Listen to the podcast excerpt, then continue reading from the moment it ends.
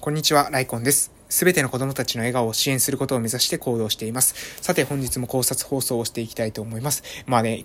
今日ですね、休みなので、もう動画撮りながらですね、YouTube 動画とかですね、撮りながら、えその他の配信のやつをいろいろしながらですね、隙間があって疲れたらですね、ラジオを撮るというですね、もう謎ループにですね、入ってますけれども、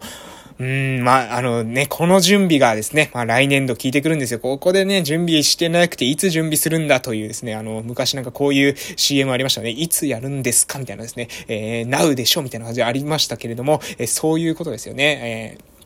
うん、もうね、今やるしかないですよね。あの、本当にね、あの、人生っていうのはですね、もうあの、今っていう風に思ってなんかハマってる時期ってあると思うんですよね。その、その時にはもう、なんか無限のエネルギーにアクセスできるっていう時期があると思うんですけど、えー、この時、こういう状況にですね、もし皆さんなったらですね、その時に、もう、もう他のものは置いといて、そこにですね、全力投球っていうのをですね、ぜひ、えー、していただくといいのかなという風に思います。えー、なんでかっていうとですね、このハマってる時期、この、あ、今日ですね、このハマってる時期っていうことに対して、考察していきたいと思いますけれども、その、なぜハマっている時期にそこに全力の、リソースをですね、ぶち込んだ方がいいのかっていうとですね、えー、このハマってる時期っていうのはですね、そのハマってる時には、これがですね、もうなんかずっと続くんじゃないかっていうような錯覚に陥るんですけど、そうじゃないかですね。ハマってる時っていうのは、もう本当に、えー、賞味期限があるんですよ。いつ、えっと、そのハマってる無限のエネルギーにアクセス時間、できる時間っていうのは、そんなに長くないんですよね。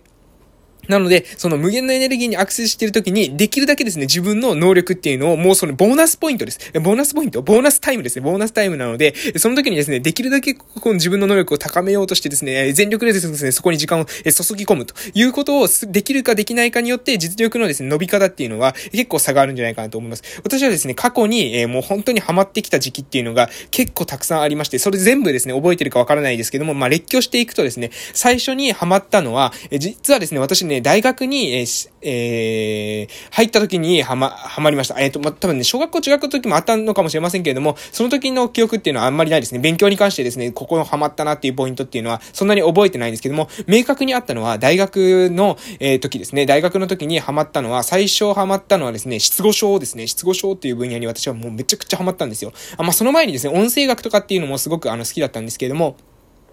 とにかくハマったのが失語症ですね。この失語症っていうものの、えー、要するに、言語、言葉というのはどういう風な、えー、構造でできているのか、言葉というものに障害を持った人っていうのは、結局その言葉の障害というのは何の障害なのかとか、言葉に問題が出てくるとどういう風な問題が出てくるのか、どういう風に訓練をすればいいのか、どういう風な、えー、にすると、その人の症状というのを理解することができるのかっていうところに非常に興味が、えー、湧きましたので、その失語症の、えー、授業っていうのがあったんですけれどもね、もう本当に、えー、何ですかね、ずっとあの心臓がこうなんかね、多分血圧高かったと思いますね。あの、ど、なんかドキドキするような感じで聞いていたのを覚えてます。非常にね、えー、エキサイティングな、あの、頭を使うですね、いい、えー、講義だったなというふうに今思っても、あの、考えるですね、ベースというのは、非常にあの時に学んだこと多かったなというふうに思っております。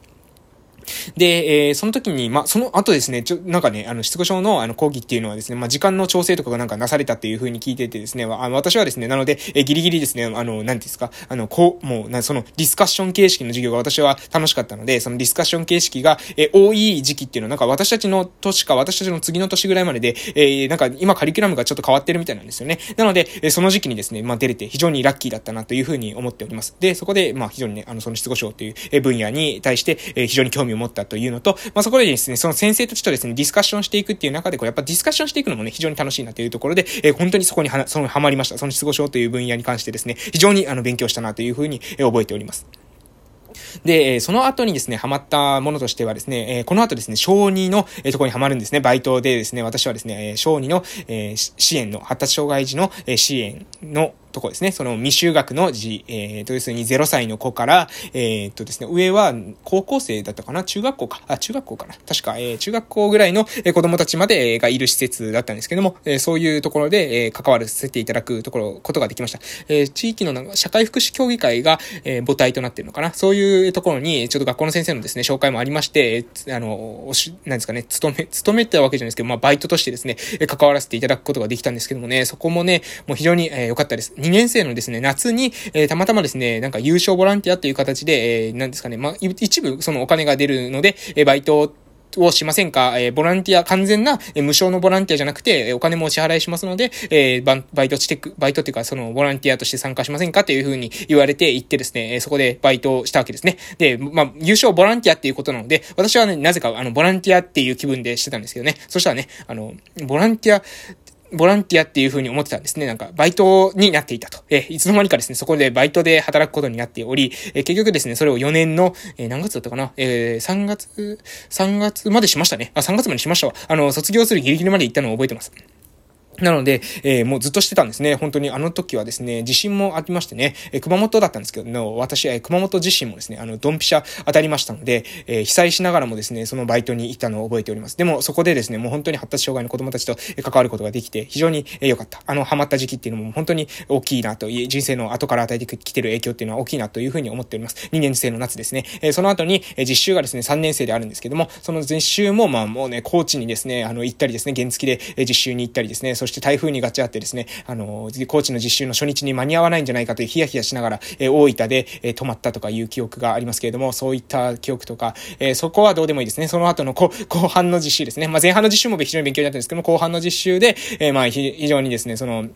失語症のに関してでもうなんか、あの、スペシャリティのある、えー、指導の先生に、えー、当たりまして、えー、そこでですね、まあ、勉強させていただいたというところですね。で、その先生が、えー、紹介してくれたですね、 TED っていう、わかりますか？ TED って。あの、熊じゃないですよ。えー、憎ったらしい熊の、あの、テッドではございませんで、えー、そうじゃなくてですね、テクノロジーとか、えー、エンターテインメントと、えー、デザインですかね、 TED っていう、あの、世界で、えー、プレゼンテーションの、なんていうんですかね、世界中の人たちの中で、えー、そういう、なんか活躍してる人っていうんですか、世界的に活躍している人たちが出るプレゼンテーションの番組みたいなのが外国の番組であるんですけど、この TED っていうのをなんかお勧めされたんですよ、その時にね。で、それ面白いよっていう風に言われたんで、それをですね、家で見たらですね、これがめちゃくちゃ面白かったんですよ、 TED っていうんですね。皆さんもね、もしかしたらインターネットで多分まだ見れるんじゃないかな、わかんないですけどね。えー、その、私は大学の時に見ましたけど、 TED で、なんか日本語のこう字幕とかで見るんですよ。そしてすっごい面白いんですよね。特にね、心理学のがもう非常に面白かったんですよ。その心理学がですね、もう本当に面白かった。え、で、今、え、家にある書籍の中にもその TED でですね、知った先生の書籍が結構いっぱいあるなと思います。あの、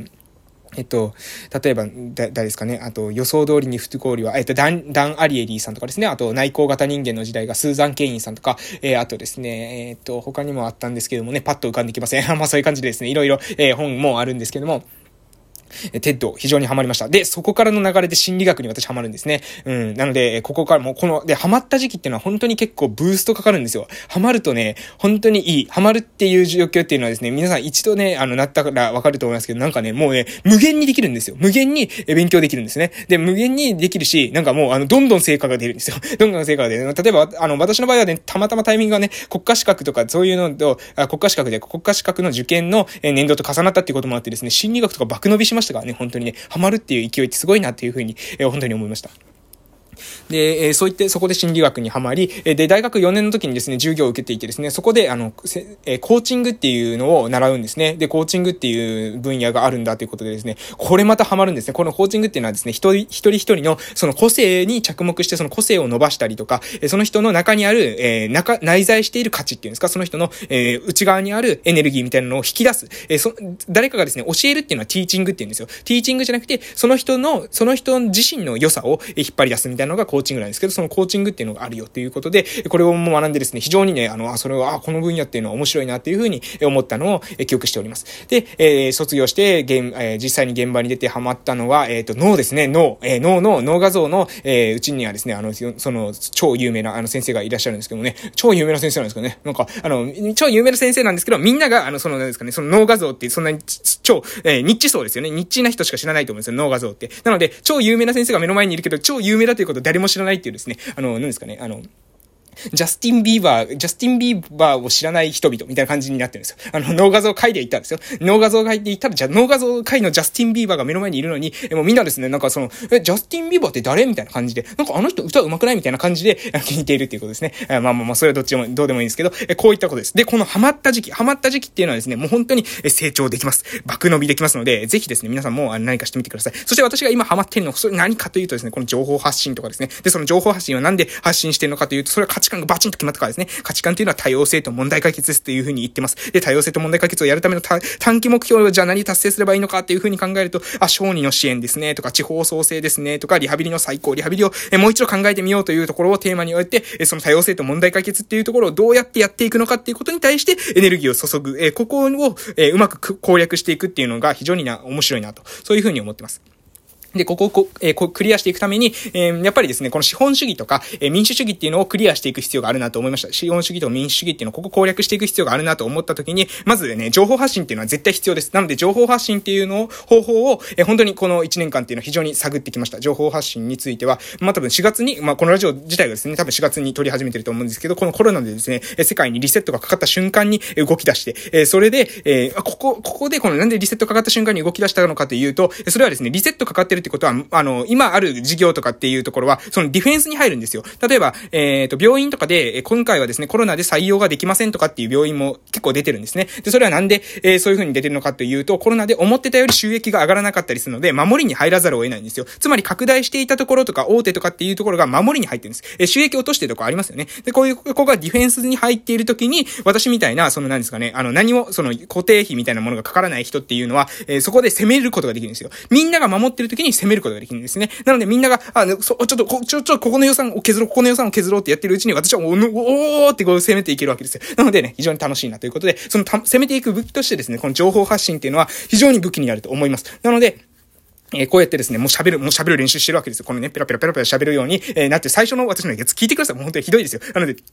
あの、ねスローモーションで喋ってるんじゃないかなとかですね、あ、元気ないんじゃないかなっていうような喋り方してますけども、これは、これもね、もう今から12月か8ヶ月ぐらいですね、8ヶ月経つとこの、この感じでですね、ペラペラペラペラ喋れるようになりますので、これもですね、もう毎日コツコツやっていけばですね、皆さん必ずできるようになります。ハマった時期に、そのハマったところにエネルギー割く。これをですね、今日は、はい、えー、お伝えしたくて配信させていただきました。ハマったこといっぱいあります。私もね、失語症にハマりました。え小児の発達障害のところにもハマりました。えー、その後もですね、 TED とか心理学の領域にもハマりましたし、えその後社会人に出て脳画像とかそういった領域にもハマりました。ぜひですね、皆さんもハマることあると思います。何がハマったことがあったらですね、そこにエネルギー注いで、え自分の人生というものを成長して、自分の武器というものを手に入れていただきたいなというふうに思います。ということで時間が来ましたので、終わらせていただきます。それでは失礼します。